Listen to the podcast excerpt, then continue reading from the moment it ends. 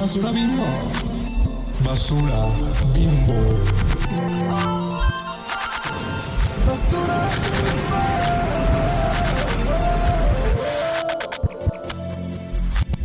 Hola chichonas. Hola, chichonas. ¿Cómo están, amiguitas?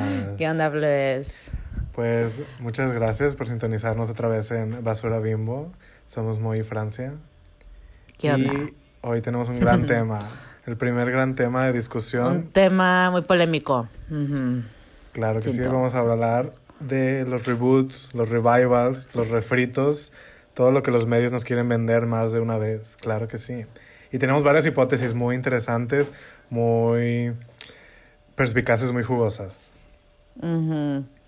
Mucho, pues sí, es un tema muy polémico porque hay gente que sí les gusta cierto tipo de reboots que vamos a estar como analizando, pero no se lo tomen personal, plebes. O sea, simplemente es, es cotorreo, es salseo.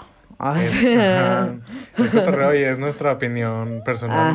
No, representamos a, a ningún este, conglomerado de mediático ni nada. Solo somos dos potras que ven mucha, mucha tele y tenemos muchas opiniones. Ajá, exacto, exacto, exacto, exacto.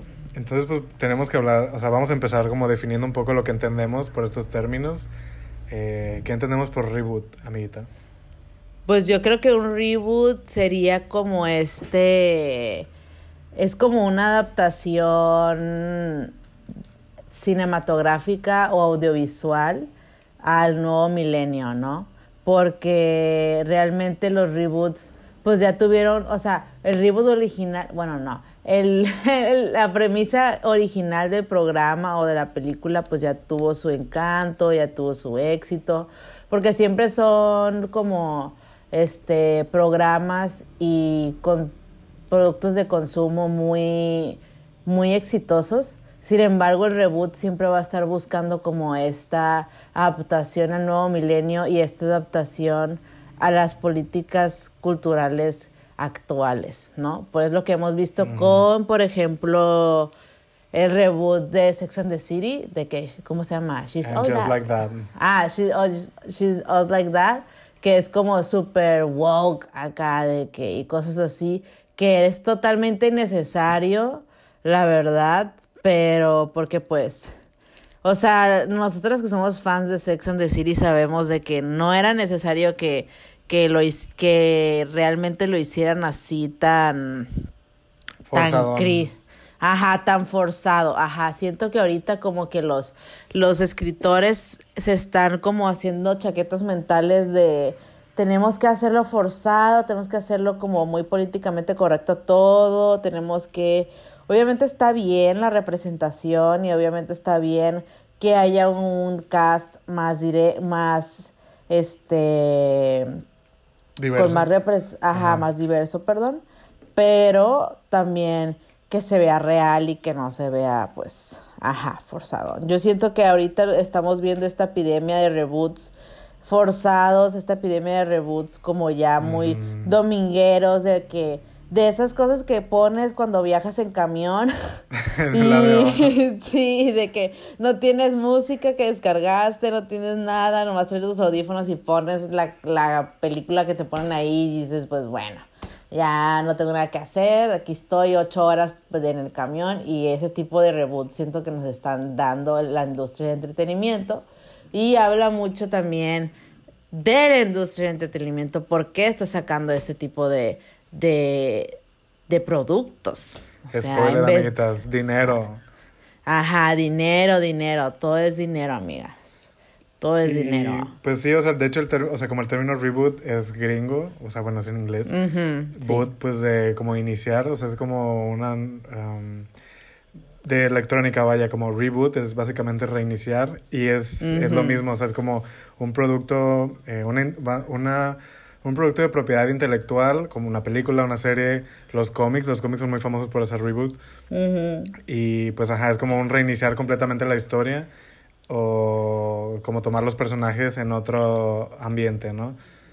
Ajá.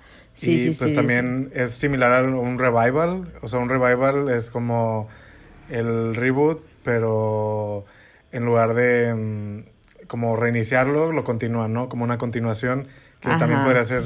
Y otra versión sería como el refrito, que Sí. es como Betty la Fea, como las mil versiones de Betty la Fea, que, que, pues es la misma historia, pero contado en otro lugar con otras, este, otros actores, otros personajes, pero es la misma, ¿no? Entonces como no es Betty en, en Colombia, es de Colombia, no Betty la Fea. Sí, sí, es de colombiano. y no es Letty en la Ciudad de México, sino es este eh, Betty en New York, ¿sabes? Ajá, o en esas Miami, son las cosas distinciones que, que Ujú. encontramos. ¿Y cómo surgió este interés? Pues básicamente porque amamos hate watchear o, Ajá. o ver que cosas hate para watching, criticarlas. ajá, el hate watching es eso, o sea, el hate watching es que está mal, o sea, esencialmente está mal, porque le estamos dando dinero a estas, a estas empresas, a Netflix más que nada, porque con nuestro clic le estamos dando el dinero, pero pues ni modo. Nos gusta watchar que es eso de que ver algo por el odio, ver algo por la ay, qué tal mal va a salir, que me da tanto cringe, me da tanta pena ajena, que es entretenido verlo al, al mismo tiempo, pues. Pero hay veces que están, o sea, hay veces que no pasan, amiga, si te das cuenta. O sea, ya eso lo hablaremos más adelantito Ah, de sí. que, cuál pasó, sí, nuestra este nuestro filtro de que ok, ok, lo vimos, este estuvo chilo el hate watching, la storyline, ¿no? Pero lo otro, bueno, más que nada rebelde, ese sí no lo aguantamos, amigo. Ese sí no lo aguantamos de Yo reboot debo de admitir que Rebelde. sí lo terminé, pero odié. ¿Sí lo terminaste? No, Sí. no.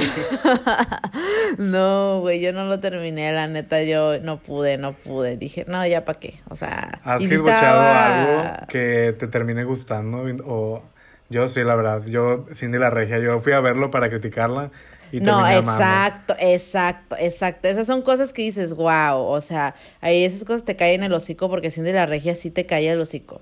O sea, también yo también lo vi en el cine antes del COVID porque salió pre-COVID y lo vi con una amigui y los dos estábamos de que, güey, está bien vergas. O sea, la neta está muy padre.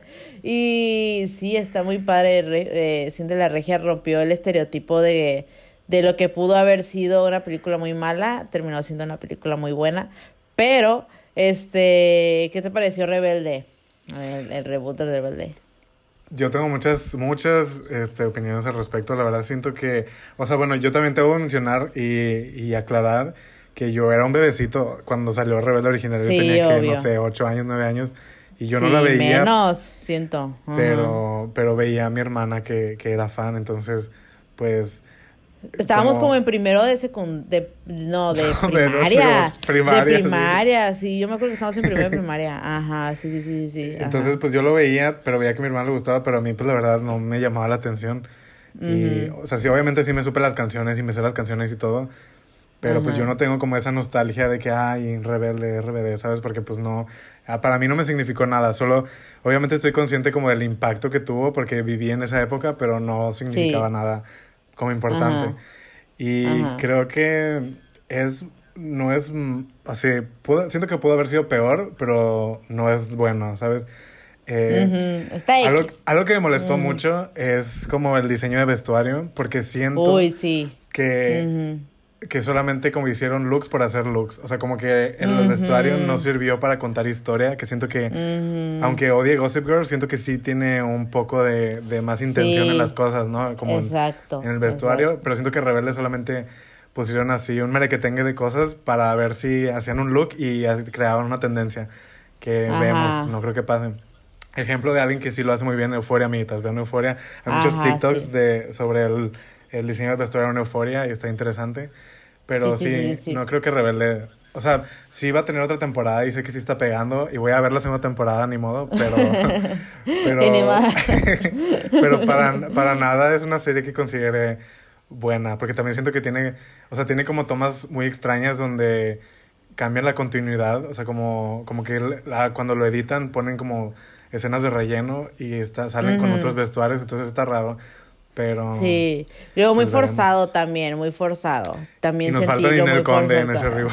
Exacto, nos falta Ninel Conde. Y luego sí lo sentí muy forzado, o sea, de que, no sé, pues, o sea, ese tema podríamos hablarlo después también, la forzadez de ser como inclusive y de que todos Ay, esos no. rollos.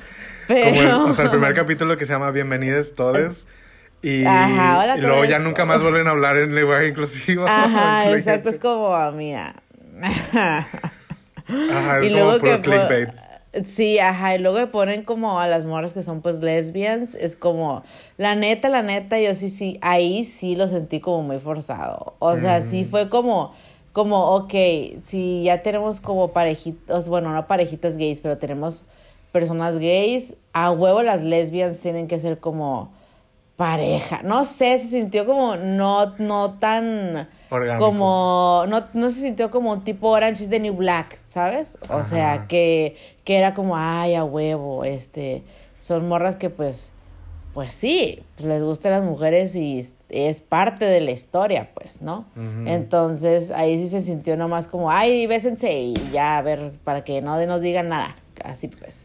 Entonces, sí lo Y sentimos también puro así. Nepo Baby, amiguita, puro hijo de alguien, puro Pu- famoso. sí, no, Pero o eso es otra discusión muy importante. Ajá, eso es otra discusión, pero sí, cuando estábamos de que viendo Moy y yo el programa, les- yo de que en chinga estaba buscando así los hijos de todos, plebes todos, o sea, el guapillo, el que le gusta la güera es hijo de... Bárbara Mori. Y de Sergio- Bárbara Mori, Mayer. ajá, es Sergio, Me Sergio Meyer o Mayer. Mayer. Meyer, a, a ese güey. Y luego también la que es como La hija de Pocha. Omar Chaparro. Sí, la que es como Pocha Annoying es hija de Omar Chaparro. Luego la güera es como hija de unos actores como este argentinos. Creo que la que es como medio, la quieren como encasillar en como cholita, creo que no es Nepo Baby. Sí, ella no es Nepo Baby, es. Ajá, y sí, Potra. Y el otro güey también como colombiano no es como Nepo Baby tampoco. Entonces, pero sí hay mucho Nepo Baby en esa serie. Que ese es otro tema de- importante de hablar de, de los nuevos eh, reboots, pero adel- más adelante, más adelante, más adelante. Pero también, este... No, no, no, ¿qué vas a decir? ¿Qué vas a decir? ¿Qué vas a decir? No, no, no, síguela. A ver, a ver. Pero también, este, también surgió por en nuestro hate watching de Gossip Girl. Que Gossip Girl siento que tiene mixed reviews, o sea, realmente hay gente que sí le gustó y hay otra gente que no le gustó para nada. A nosotros, bueno, a mí en lo personal no me gustó para nada. Me gustó, como dices tú, que sí le tuvieron, este, sí hubo como un pensamiento en los, en los vestuarios. Eso sí, eso sí digo, ok, ok, ok. Eso sí digo de que period, sí se me hizo muy perro. Pero la, la historia no me llenó, o sea, neta no me llenaba la historia. Y se me hacía muy aburrida. O Yo hice muchos corajes porque es básicamente adultos peludos haciéndole bu- cyberbullying a niños, ¿sabes? Entonces me Sí, incomoda no mucho mames. como, no sé, como las escenas esas de los maestros grabando a los chamaquitos intentando, o sea, yendo a coger, ¿sabes? Entonces, Ajá, no sé, eso sí cárcel estuvo para toda raro. esa gente que, que Sí. escribió ese. O sea, debo admitir que igual lo vi, pero, ajá, muchas elecciones muy, muy cuestionables, pero pues vemos. Ajá, vemos. Sí, entonces por eso inició como nuestro de que, qué pedo, o sea, ¿cómo, por qué están lanzando tantos reboots tan culeros? Así, y luego se hacen virales esos reboots también, y bueno, eso lo vamos a hablar más adelante. Nos estamos dando spoilers. Pero bueno, Ajá, pues los, o sea, en sí los reboots no son cosa nueva, los revivals es algo que Hollywood, o sea, bueno, hablando específicamente como de Hollywood y también podemos hablar de Televisa, ¿no? Pero es lo mismo, o sea, siempre, Ajá. es algo que siempre se ha hecho, o sea, por ejemplo, no sé, las mil versiones de Spider-Man, las mil versiones de Betty la Fea, las mil versiones De Batman. de Batman, de Teresa, ¿no? De entonces, pues no es algo nuevo y es como, es un movimiento económicamente, o sea, para las, las empresas que lo hacen, porque pues no son... Obviamente sí producen películas, producen series que es, podríamos considerarlo arte, pero al final de cuentas son empresas que venden productos, ¿no? Entonces, para ellas es como económicamente factible hacer estos reboots, estos refritos, estos revivals, porque pues es algo que ya tuvo éxito antes y Ajá, solamente es algo como- cómodo. Ajá, es, Es algo, algo cómodo, de hacer, porque pues no estás arriesgando tu dinero a hacer un proyecto Ajá. nuevo que puede o no puede pegar a mitad. Porque incluso Ajá. Euphoria es un este, es un refrito de una serie israelí sí, pues o no sé qué, ¿no? Ajá, de skins igual. Ajá. Entonces, como, pues no es, o sea, no es algo que nunca pase o que sea solamente de Marvel o que sea solamente, o sea, muchas de las cosas que consumimos son refritos de refritos. Claro, también existen las adaptaciones de libros o, o de otros medios, pero creo que eso es un poquito más diferente. Pero es lo mismo, a Sí. final de cuentas, es utilizar algo que ya fue exitoso para tener dinero seguro en, en cierto sentido. Ajá, sí, exacto, exacto, exacto. Pero ahorita nos estamos concentrando más que nada como en los basura, valga la, valga la redundancia como el nombre del podcast. Pero sí, o sea, porque también, no sé, el, el reboot de Suspiria, no sé si ya lo viste. Ajá. Ajá, es- ese está muy bueno, o sea, Sí, ese es, sí está muy bueno. Entonces, ese es un buen reboot. Entonces, hay, siento que hay, hay categorías que entran en, ok, un reboot muy bueno, tipo Euforia, por ejemplo, que sería lo más fácil de pensar en skins, que es como, bueno, ok, un reboot de skins, pero está padre, pero pues ahorita es como estos reboots trashy que yo les doy toda la responsabilidad a Marvel, que Marvel siento que es un constante reboot siempre, o sea, siempre, siempre, Ajá. siempre, siempre, siempre, siempre, siempre. Y también los cambios de, de Marvel. Bueno, Marvel es en sí todo un programa, pero qué huevo hablar de Marvel, la verdad. Pero... Si no somos bugas. Sí, no, no, no, no, no, no, no, no, no. Entonces, pero sí, en sí como estudio socio eh, cultural, Marvel sí tiene como muchas, este... Mucha tela de donde sacarle. Ajá, exacto. Pues es Disney, un- básicamente, que es un, este, el monopolio más grande del universo, ¿no? Sí, es un producto transmedia súper, súper, súper bien analizado y súper bien explotado, la verdad. Pero en sí, pues todo cae en el capitalismo, ¿no? Como de todas las cosas del mundo, Ah. cae en el capitalismo, tristemente. Pero, o sea, creo que ahorita, como va avanzando la sociedad, porque en los noventas, creo que los noventas, dos mil, cuando veíamos como, a mí se me ocurren, no sé, tú, amiguita, las, como las comedias románticas, por ejemplo, Ajá. ¿no?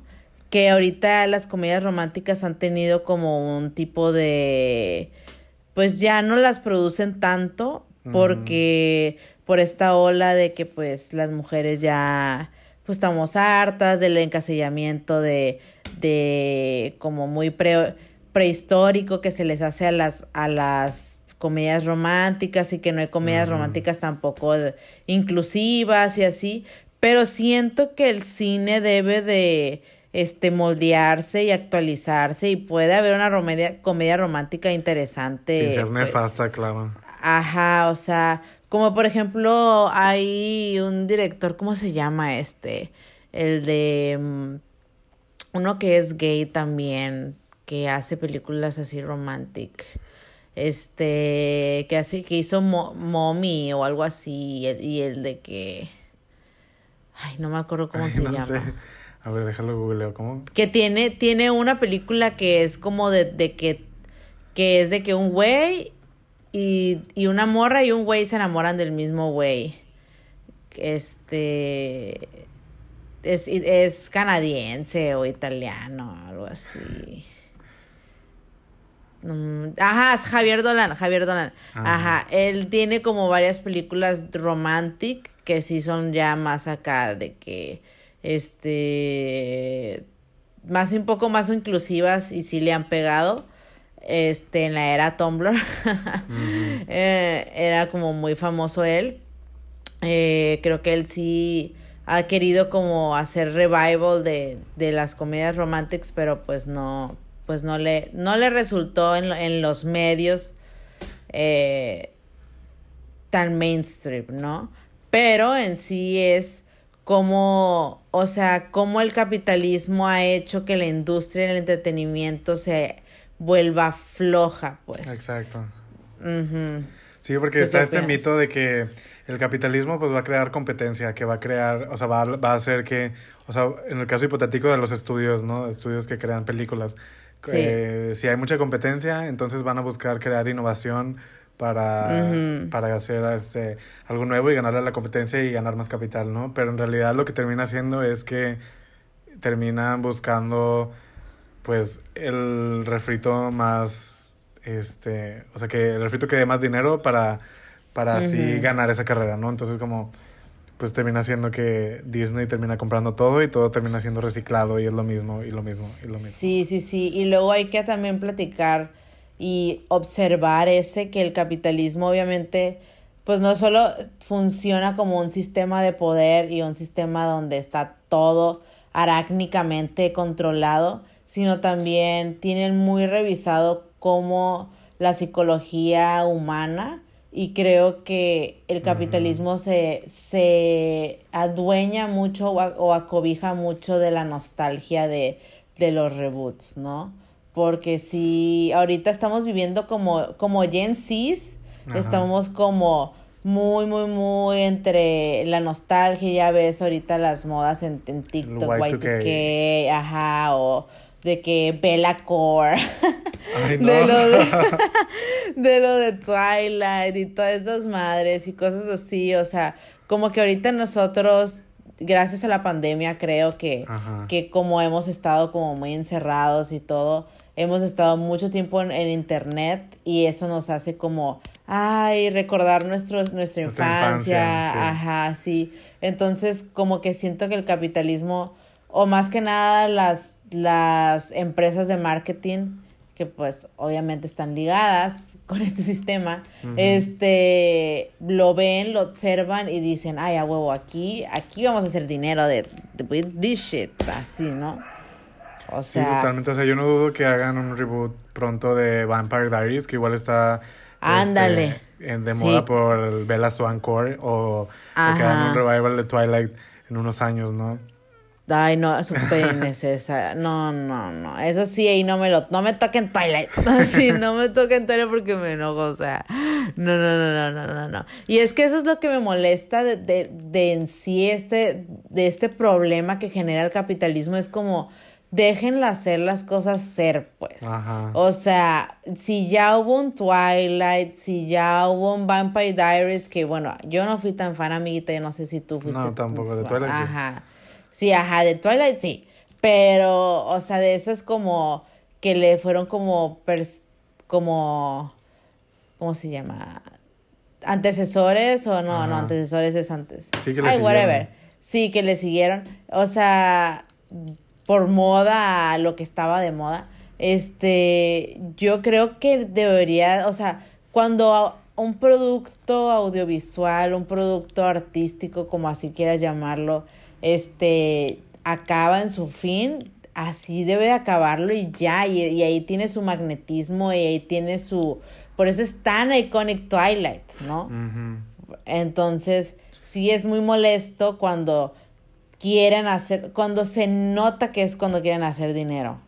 Cuando quieren hacer dinero por todos estos mercados de, de que, ay, a huevo la gente lo va a odiar. Como por ejemplo, no sé si has visto el, el el marketing que le están haciendo a, a Rebelde, reboot de Rebelde, que ponen de que, ah, hola haters. Ah. Ajá. Y es como, chica. Pues no están equivocados, sí los vamos a ver, o sea, los haters Ajá, o sea, sí somos haters. Pero es como, güey, o sea, mm, ya no están siendo tan... Eh, ya no les da miedo pues... Ser cínicos, son cínicos, es lo que son. Ajá, son cínicos, ajá. Exacto, ya no les da miedo admitir que la gente lo va a ver por puro hate. Y, y, ya no lo están haciendo por integración artística. Es como lo que decía Beyoncé, de que people aren't making an album anymore. Exacto. O sea, la, ajá, solamente la, la, gente está haciendo singles. Y es lo mismo con, con la industria del entretenimiento, está haciendo singles.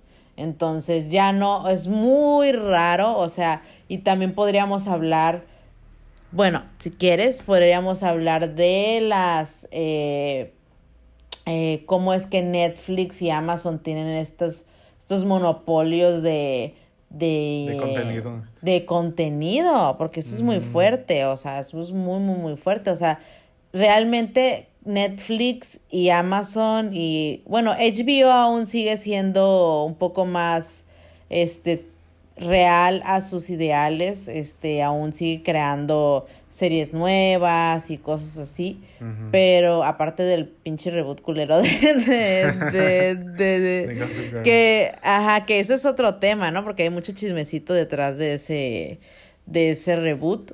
Este, pero eh, ajá, Netflix y Amazon como como como monopolio pues está muy, está muy hardcore, la verdad. Y también siento que es como un, como, como son empresas que tienen tanto dinero, se pueden dar como el lujo de hacer tanta cosa horrible, tanta cosa basura. O sea, es como a ver qué pega, ¿no? Como chicle y pega.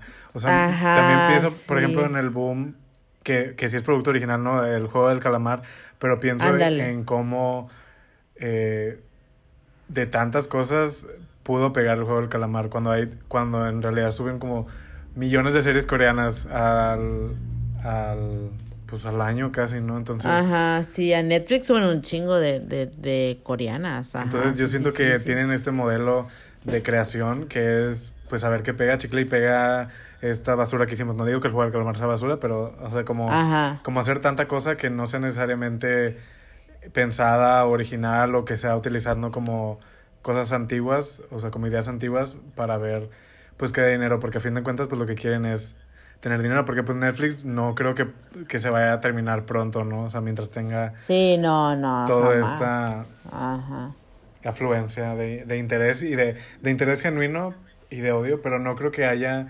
O sea, yo me, me acuerdo como de cuando contraté, o sea, cuando mi familia pudimos contratar Netflix por primera vez, que fue, no sé, como en 2014, de 15 por ahí. Sí. Me acuerdo que pues había series buenas, o sea, estaba Orange is the New Black, estaba... Mm, ¿Cuál otra? O sea, las originales, como las primeritas. Sí, sí. Bueno, había cosas buenas.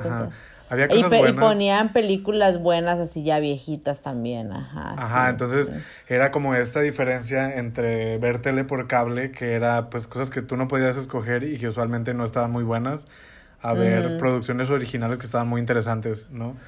Sí. Y creo que con el tiempo se fue diluyendo a lo que es ahorita, que es que entras y ya no sabes ni qué ver porque es tanta cosa y, y hay cosas muy cuestionables. tanta corta mierda. Yo creo que Netflix ahorita está sacando buenos documentales, pero más de crimen, como... Puro morbo, mucho morbo, básicamente. Sí, ajá, sí, sí, sí. Y como a nosotros nos gusta, bueno, a mí me encanta el true crime, a ti también, entonces como pues bueno, pero igual sigue siendo como muy bias, o sea, siento. O sea, por ejemplo, Tiger King, el, el documental, ¿sí lo viste?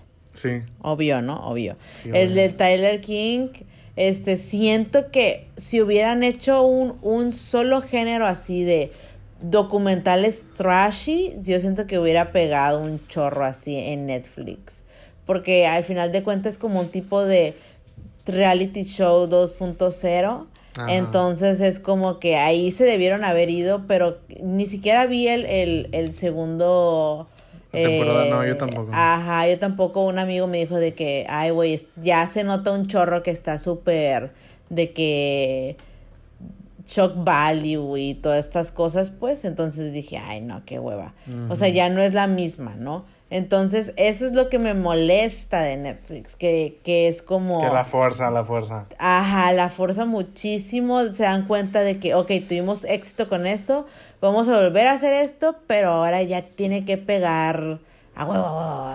Y lo que es bueno, interesante, como Sense8 lo cancelan, entonces no tiene sentido. Ándale, exacto, cancelaron Sense8, like, o la de Star. O también hay veces que te metes y dices, ay, a huevo, está, no sé Bridget Jones, ¿no? O sea, la típica Bridget Jones, película de comfort movie por excelencia. Ajá, y, y la, la quitan a veces. Ahorita no la han quitado, pero. Legalmente Rubia no ha estado en Netflix como desde el 2012 o quién sabe. O sea, la quitaron. Ajá, exacto, exacto, exacto. Es como porque quitan cosas que a la gente le gusta, o sea, a la gente realmente le gusta, o sea, y yo sé que, y tú y yo sabemos que, que Netflix tiene antropólogos dentro de, de la, ajá, dentro de la plataforma, entonces me quedo, pues, ¿para qué sirven? O sea, ¿qué están haciendo? Que, que, que no están haciendo bien su trabajo, pues.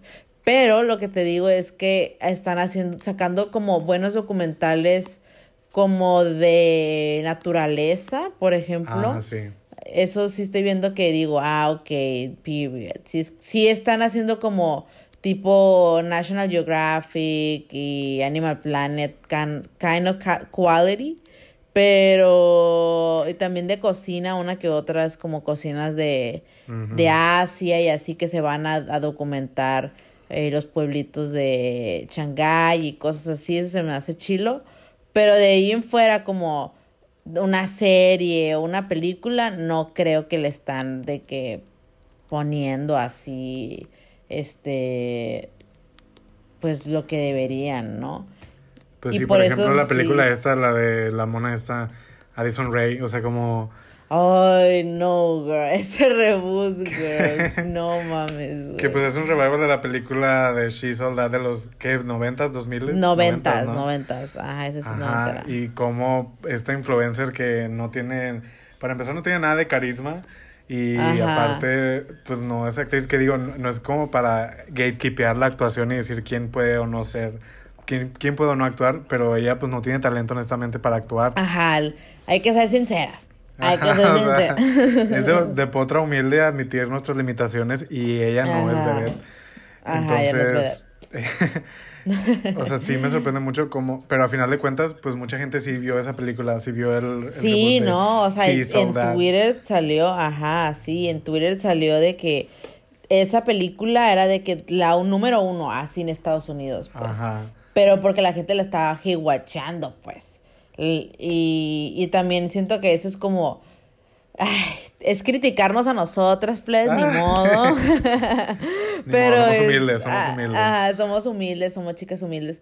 Pero también estamos siendo parte del problema porque les estamos dando dinero y, es- y la gente dice, ay, a huevo, ven las estadísticas y ven, dicen, ay, un chingo de gente vio esto y dice, ay, a huevo, hay que hacer más. Ajá. Entonces, pero realmente lo que no saben es que es- lo estamos viendo por odio, porque somos por perras odio, sí. odiosas. Ajá, sí, sí, sí, sí, sí.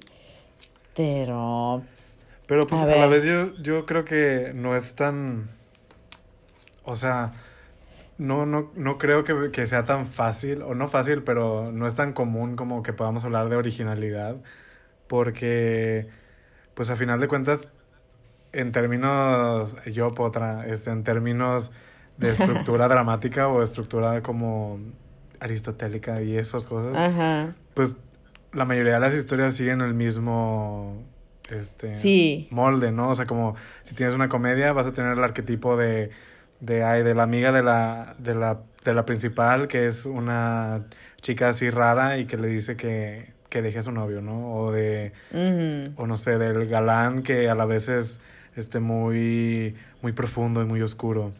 Entonces no sé qué tanto podemos hablar de originalidad, pero Sí. creo que lo que más nos molesta es que no es que no sean historias diferentes, sino que sea lo mismo, en el sentido de los mismos personajes, de los mismos villanos, de la misma...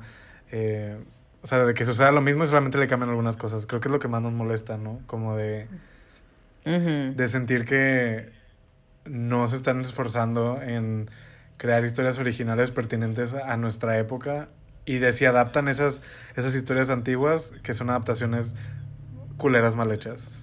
Ajá, exacto. Y estamos hablando de plataformas tipo Netflix y Amazon igual, pero más que nada Netflix porque sí sé que HBO, la neta, sí se ha puesto las pilas y sí ha sacado cosas chilas como Succession. No sé si ya la viste, pero está muy, muy, muy buena. Succession está muy, muy, muy perra. La de... Hubo otra donde sale la chica de Euphoria, la de... Ay, no me acuerdo cómo se llama esa serie. White Este, Lotus. Ajá, White Lotus. Y la neta yo la vi y no me gustó para nada. Pero Pues, pues, eh, ajá, se, se aprecia. Se aprecia que sea nueva serie, se aprecia que sea nuevo todo. También est- están sacando cosas nuevas en HBO. Pero, pues. No nos patrocina HBO, amiguitas. Ajá, Disclaimer. no, no, ajá, o sea, si nos patrocinara, ah, fuera otra historia, mía. Pero HBO, sí, la neta, sí está, sí le está haciendo el esfuerzo de, de sacar cosas chilas. Pero siento que HBO es un público distinto, ¿sabes? O sea, siento que HBO es un Ajá. público que que está harto, por ejemplo, de Netflix y de Amazon y dice, no, pues HBO, la neta, sí la, sí anda de que salvando, sí la anda salvando, entonces es como que pues es distinto. Pero también que otro, que otro, como A24, ese tipo de, de como de... Ajá, la produ- productora, ¿no? Es una productora. Ajá, la productora también está sacando cosas chilas que también, pero ese es que es- ese es el problema, ¿no? O sea, eh, HBO y A24 se vuelven como más, mm, obviamente HBO no está en underground, pero, o sea, se vuelven como más para un, un público más crítico, más de que, ajá, más harto de ese trip, pero la en análisis aquí es ¿por qué chingados este una, una plataforma que todo mundo tiene acceso sigue sacando como cosas tan malas, la verdad, o sea, tan malas. Y bueno, HBO sacó Gossip Girl. Ah, Mm, no los podemos defender tanto, sí es cierto. Es verdad. es verdad.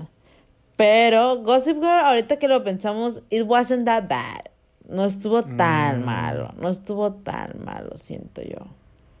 No estuvo tan malo. ¿Tú qué opinas de Gossip Girl, girl? Pues mucha producción, mucha producción value, pero no sé. A mí lo que me molestó mucho es como la historia de que eh, son los maestros los que son ahora Gossip Girl. Que yo igual, yo no vi Gossip Girl cuando salió porque pues No, no, mames. me importaba, pero sí, sea, sí medio sé la historia de la original. Ajá. Entonces como, como esta idea de que eh, es la misma escuela de la Gossip Girl original, pero ahora los Sí. maestros son quienes son Gossip Girl y están aterrorizando a, a los, a los jóvenes para que les hagan caso y sean más educados. No sé, se me hace muy extraño. Sí, sí está muy raro. Sí Es como muy una elección muy peculiar de quien, de quien lo haya hecho. Sí, y luego eso de que, de que la niña chiquita, bueno, niña chiquita entre comillas, porque todos tienen como 30 años. o sea, la mora chiquita, la hermana de la pelona, de que se, se enamora de, del, Del ex. novio, que Ajá, y parece es un como- señor, pero bueno. Ajá, y es como, güey, o sea, no, o sea, eso no, no, no, no, no. Eso, ese, ese storyline no me gustó para nada, la neta, sí me cagaba. O sea, sí cagaba, sí cagaba. Y en Gossip Girl era mínimo, pues no sé, más entretenido. Y también la pelona la quería hacer de Blair Waldorf, según, en- más o menos. Porque quisieron hacer a la Blair a la güera, que siento que no le salió, pero bueno. Este, pero yo siento que sí vi que la pelona quería hacer la, la Blair y era como que, ay, sí soy mala, pero luego, ay, te pido disculpas, per- perdón, hermana, perdón. Y es como, bitch, if you are gonna be bitch, a bitch, like be a bitch. O sí. sea, ajá, o sea, ajá, o sea, muy de que, muy mustiona, muy mustiona. Y sí, de hecho, Gossip Girl en, en Rotten Tomatoes tuvo como 35% m- malo y una audiencia de 66, que pues, o sea, mucha gente lo vio, pero mucha gente también dijo, it's not given, it's not given, ajá, exacto. Y también lo mismo con, ahora ya ves con lo de la, la- el reboot de Addison Rae, Ajá, de que elegí He Sold Soldad. That, ajá, se llama He Sold That, y es de que un Rotten Tomatoes de 31% y 23% de audiencia, o sea, o sea, bien poquita la gente la Le vio, gustó. ajá, la vio y le gustó y muy mala, o sea, estuvo muy, muy, muy mala, o sea, muy, muy, muy mala. Me acuerdo que mis papás la estaban viendo y yo de que, Ay, no. papá, ¿por qué ves? ¿Por qué están viendo eso? Y eso creo que es algo que hay que investigar con los adultos que ven mucha cosa en Netflix. No sé, yo igual cuando, a veces- cuando estoy con mis papás y, y veo que están, no sé, viendo alguna película random que quién sabe de dónde la sacaron. No sé por qué ven Ajá. tanta, o sea, no, no entiendo cómo los adultos ven. No sé si es porque crecieron más viendo tele que nosotros igual. Ajá, Pero- exacto, como que ellos ven lo que sea. Así que, Ah, sí, como lo que le pongan, ven, está para investigar, pregunta antropológica.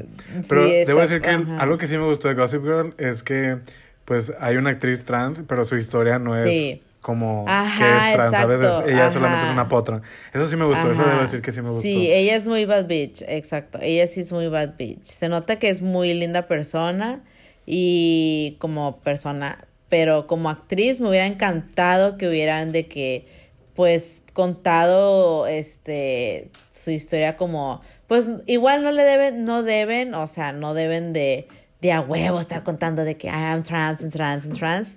Pero pues igual hubiera estado padre como un tipo, un tipo de, de cameo así, ¿no? Tipo euforia de que pues ay, así pasó y X, ¿no?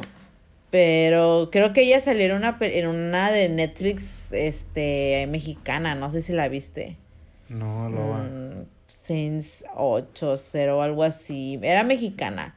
Y, y ella sí, su personaje sí era de que la estaban como haciendo blackmail por ser trans. Y ya ella dijo de que, no, pues, ¿qué tiene? Ah, bueno. Sí, sí, sí, sí, sí.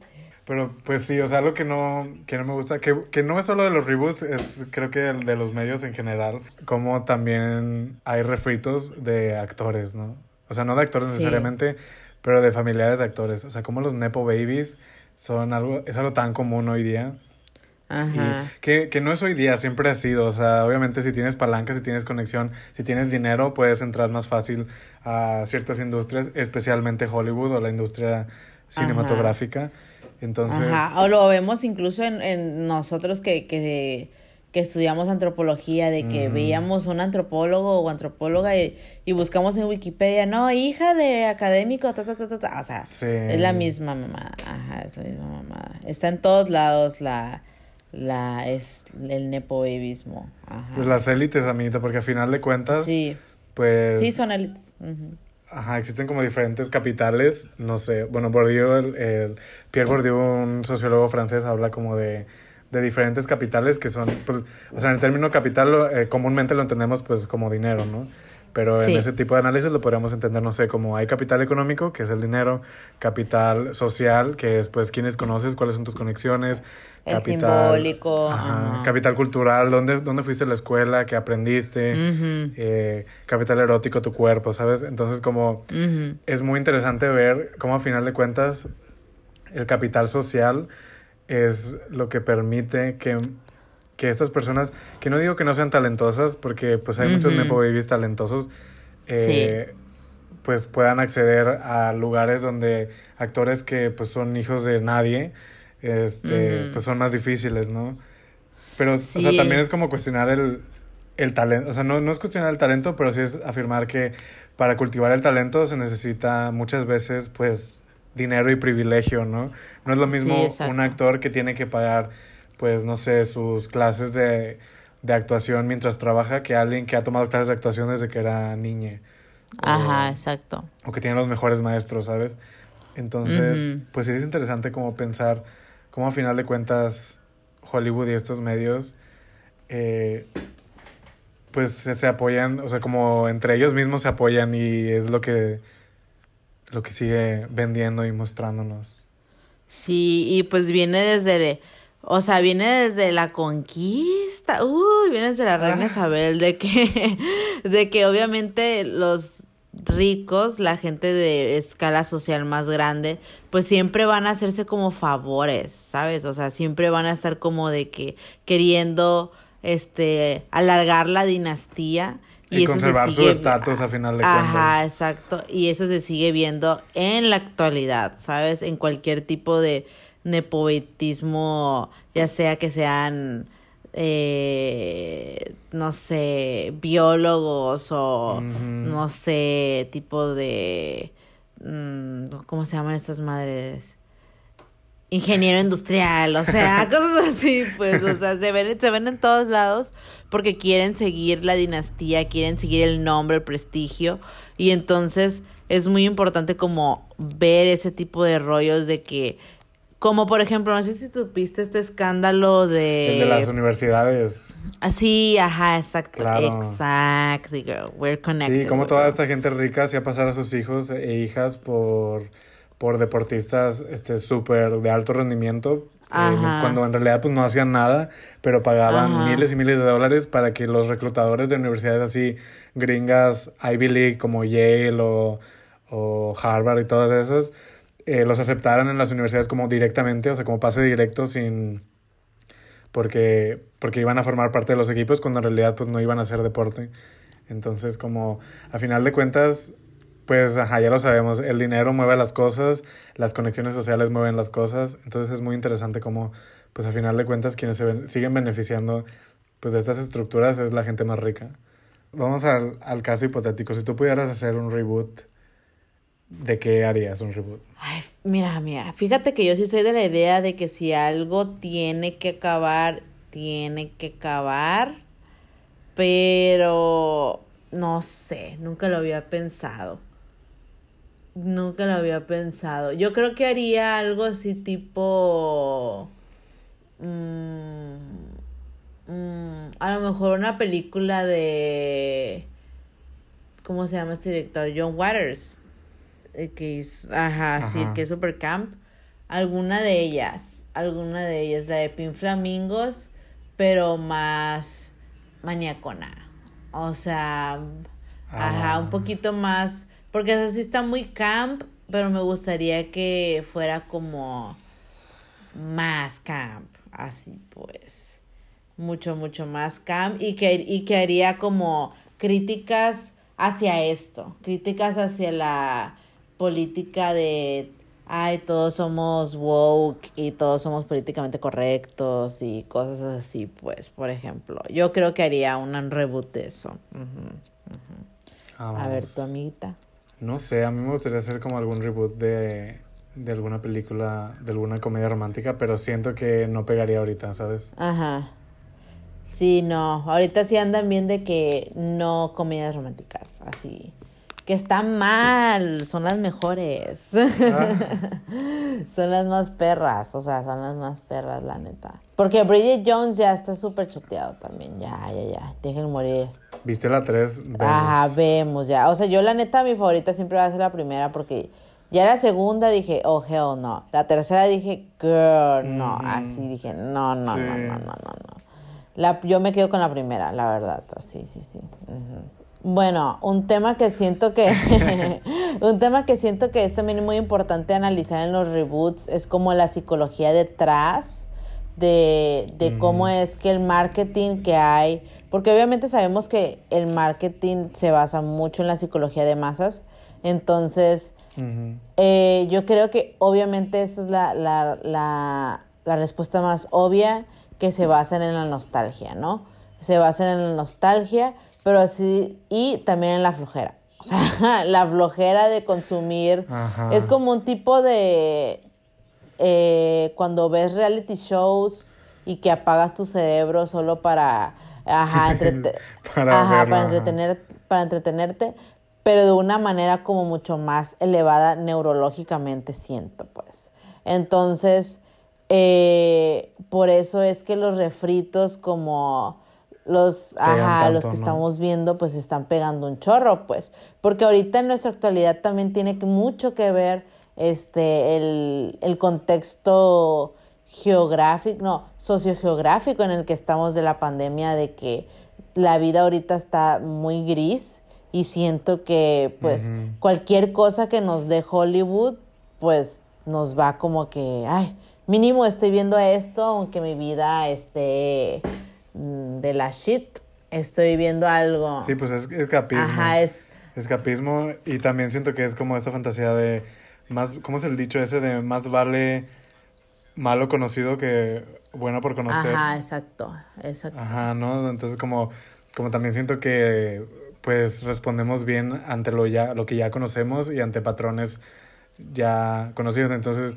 tal vez para mí sea más fácil ver, no sé, eh, Spider-Man No Way Home en lugar de ver Eternals, ¿no? Porque nunca he visto nada de eso. Entonces, como, como Sí, se me hace sí, interesante sí. eso de pensar que pues es básicamente como patrones repetidos y comfort, como dices, porque en este mundo pandémico, que no, no, o sea, reboots no son cosas de la pandemia, pero situándolo en, esta, en este mundo pandémico, pues estamos en, en o sea, como en situaciones de incertidumbre completamente donde no sabes qué es lo que va a pasar mañana y pues ver algo que ya conoces, aunque sea poquito nuevo, pues sí te da un poco de... De sentimiento. En parte nostalgia, ajá. y de recordar mejores momentos. Sí, sí, sí. Y en parte también, pues, y de seguridad también. De confort, ajá, de seguridad. muy fuerte, muy fuerte. Sí, sí, sí, sí, sí, sí.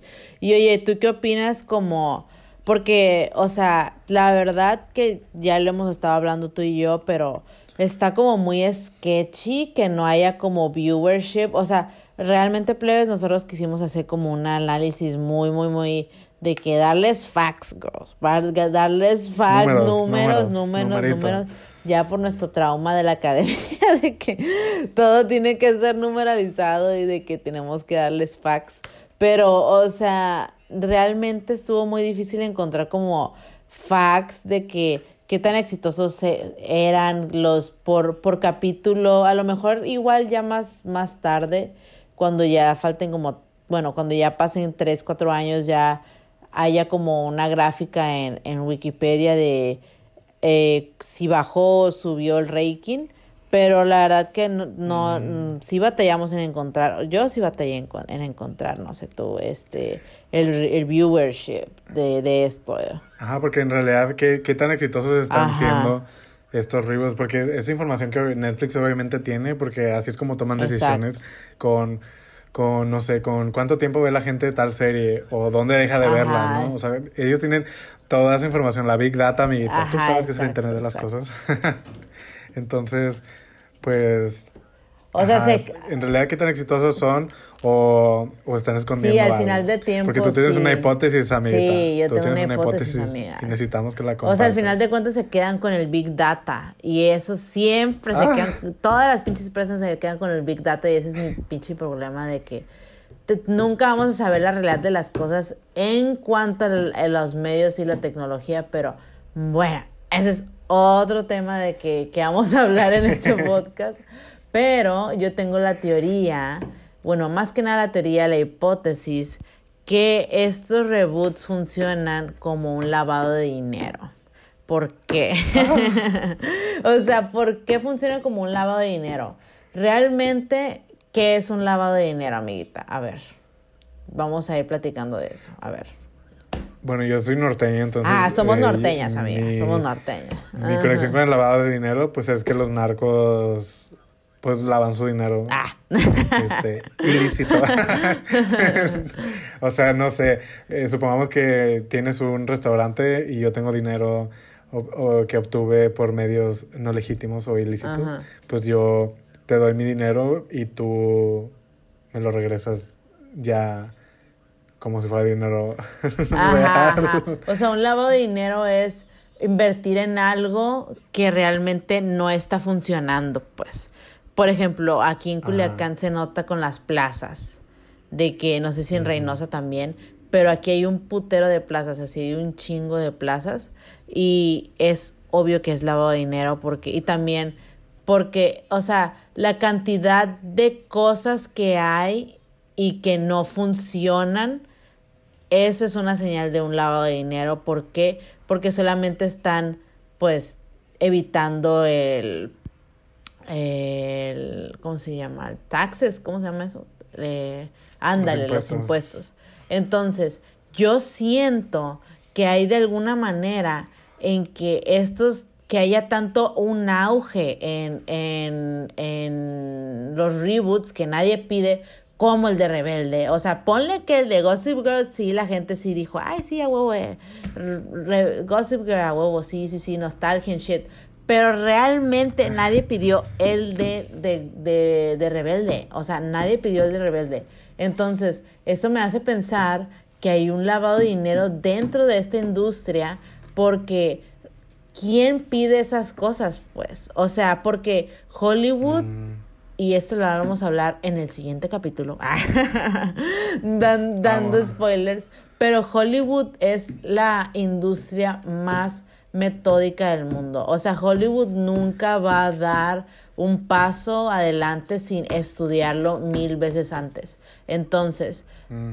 ¿cómo es que se atreven a hacer todos estos tipos de, de, de, de, de programas sin que nadie se los pida, sin que no haya un estudio de mercado, porque realmente no siento que haya un estudio de mercado junto con estos reboots.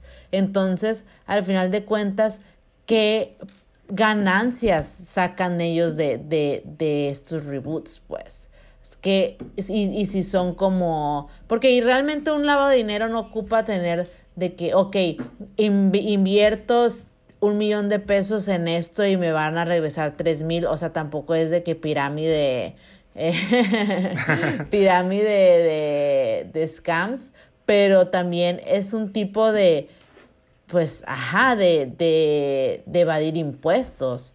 Y las empresas obviamente invaden impuestos y obviamente con este tipo de proyectos como, I don't know, el Kissing Boot de esas madres de que, que estuvo, ajá, que estuvo súper horrible o cosas así, deben de ser un tipo de lavado de dinero porque no son pensados en un ad revenue, son pensados en solamente como serlo y ya, y de ahí también como nomás sacarlo y ya y ver cómo, cómo, cómo se las arregla la, la empresa en, en lavar el dinero y cómo las, se las arregla la empresa como, ay, pero nos estamos este, sacando, no sé, si Netflix tiene un contrato junto con, ya ves que esas empresas tienen como miles de contratos dentro de, los, de, de las eh, compañías, o sea, dicen de que Ajá. tienes que producirme 15 programas al, al, al año. Y dicen, ay, yo, ok, te produzco 10 que son de que shitty y otras 5 que son buenas. Obviamente esas 10 van a haber un, un tipo de lavado de dinero. ¿Por qué?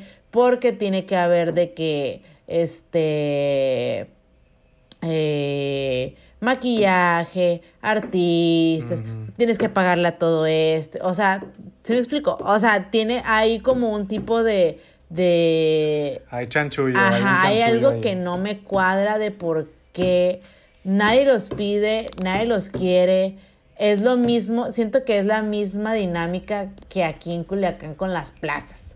Nadie pide una plaza en medio de una colonia llena de casas. O sea, eso es lavado de dinero. O sea, entonces es lo mismo, es lo mismo. Siento que es lo mismo.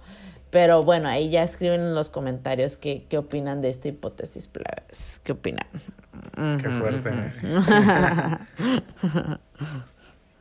y pues sí, este, pues para terminar, yo diría que me parece que los reboots, los revivals y los refritos son un recurso muy flojo de parte de, de Hollywood, de Televisa, de quien produzca contenido mediático. Y, o sea, no, no digo que necesariamente por ser reboots sean malos, pues sí hay reboots que hemos disfrutado, pero sí creo que es muy valioso como pues ver cosas completamente nuevas o cosas que no conocíamos antes. O si van a hacer un reboot, hagan un reboot de algo así, no sé, de hace 50 años, ¿no? Algo de que fue hace 10 o 5 Ajá, años, ¿no? exacto, exacto, exacto. Entonces creo que ahí sí podría haber más eh, valor o necesidad de actualizar, no sé, este, al- alguna historia que se contó antes que no tenía, no sé, la sensibilidad actual y se podría hacer, pero de ahí en fuera siento que es un recurso muy flojo, que es claramente como sacar dineros, como, per- como persona que ve pues mucha tele y mucha...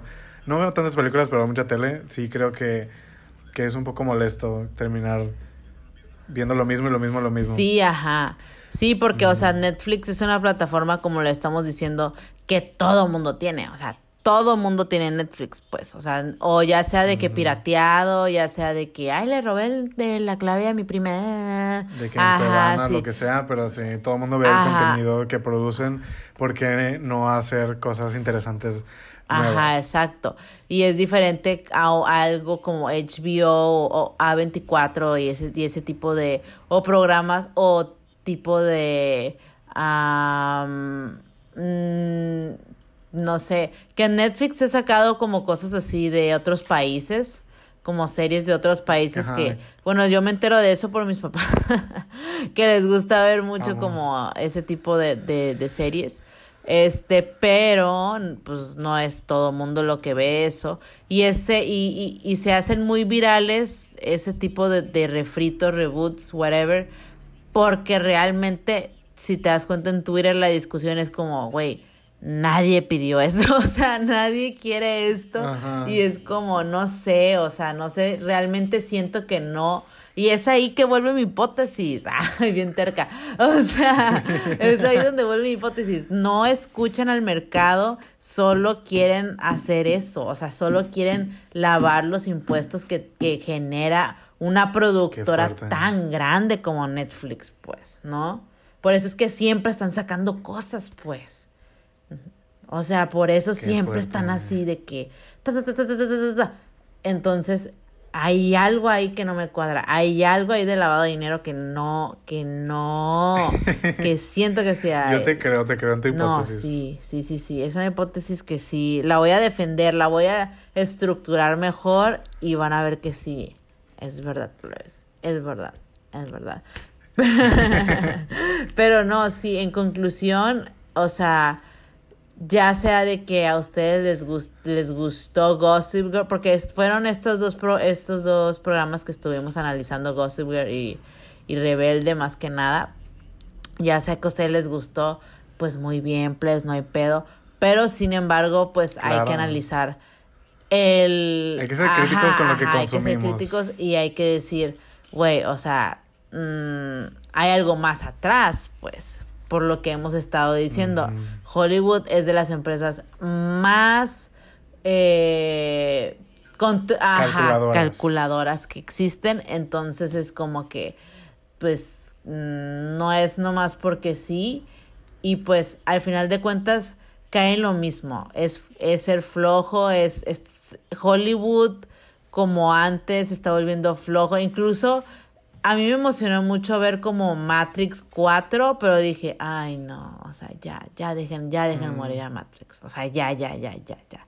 O sea, que tú me decías que había como mucha analogía de, de los reboots, ¿no? Sí, es muy meta. Ajá. Hay una escena donde, bueno, según yo no, no fueron Lily y Lana, según yo solo fue Lana Wachowski la, que le- la que fue, la que lo escribió. Sí. Pero hay una escena muy meta donde dicen, o sea, do- donde dan a entender que Matrix 4 iba a suceder, estuvieran las, las hermanas Wachowski, sí o no. Entonces ellas dijeron, o sea, en el, en el guion, Ajá.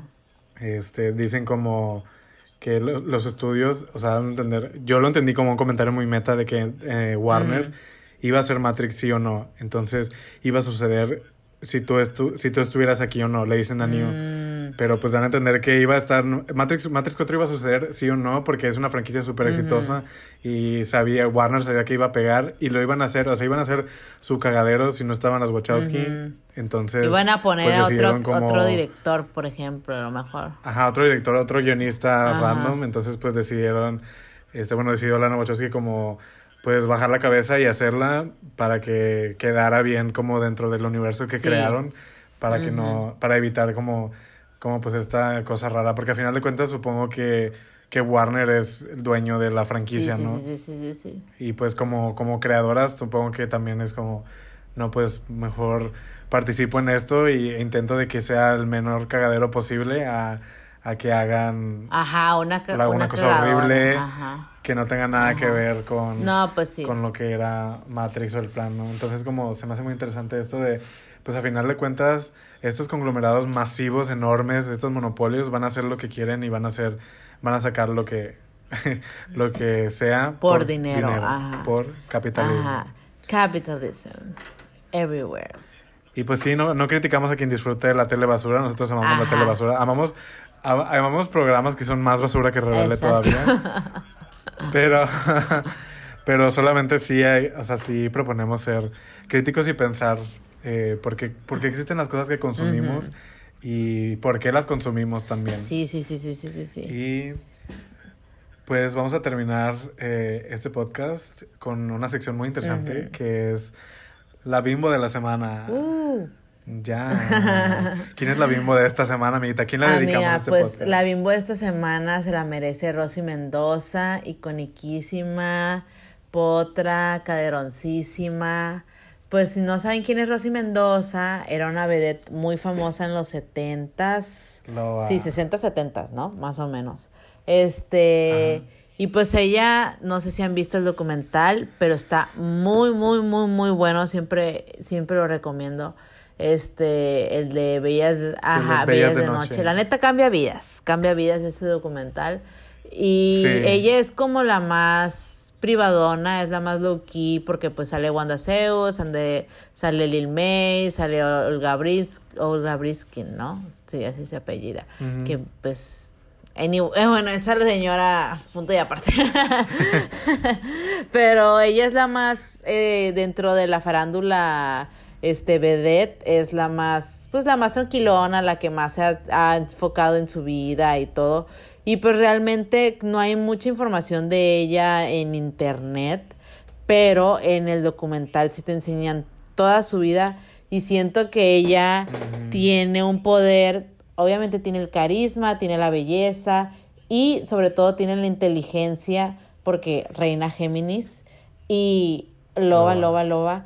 Y pues se me hace muy interesante ella cómo se expresa, cómo ella cuenta en el documental de que sí disfrutaba mucho ser vedette y para ella era como un tipo de, era un arte y pero al mismo tiempo ella como que se cuestionaba muchísimas cosas más allá de la vida nocturna y cosas así. Y hay escenas muy vulnerables donde ella dice que pues realmente ella decidió como jubilarse eh, muy joven de del vedette porque pues no era vida la verdad. O sea uno que bueno yo no soy vedette amiga tú sí eres medio vedette tú sí Ah. eres medio vedette Yo soy vedette, no tú medio. sí eres vedette tú sí eres vedette y pues tú sabes que esa vida es de muy muy muy demandante eh, estar en los, ajá, Cansado. cansado, estar en los bares nocturnos, el outfit, el maquillaje, ta, ta, ta.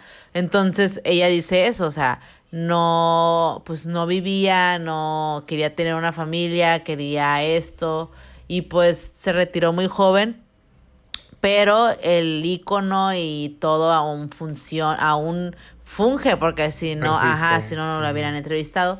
Y lo que nos llamó mucho la atención a Moy a mí fue que ella como, ahorita ya debe tener como 71 años, aún sigue, sigue estando joven, pero eh, ella dijo como que en el documental que ella como hace 30, 40 años empezó a preguntarse mucho, a hacer estas preguntas existenciales como de dónde venimos, este, por qué estamos aquí y todas esas cosas. Y empezamos a hacer un libro, plebes, empezó a hacer un libro de metafísica, ajá, y ella sola dice, yo investigué y sí se nota en su, en la toma de, de cuando le hacen esa... Tus hojas Ajá. y hojas y hojas de cosas Sí, que sí, sí, y, y tiene una biblioteca atrás, o sea, es una persona que sabe lo de lo que habla y buscamos ahorita si ya había sacado el libro para comprarlo.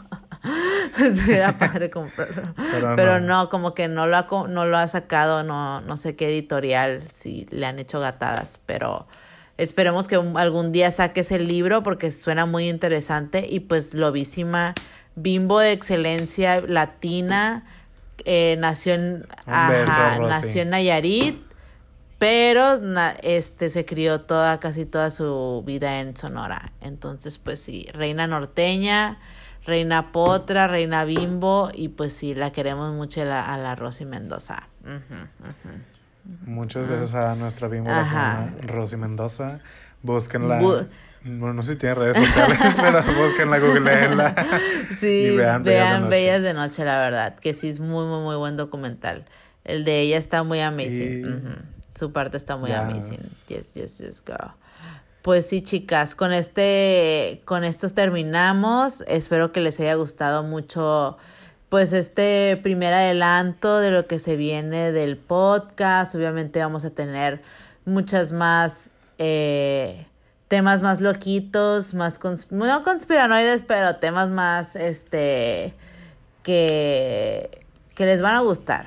y temas que, que es muy, muy, muy de cultura pop y muy, muy, mucha teoría también, este, antrosociopológica y esas cosas.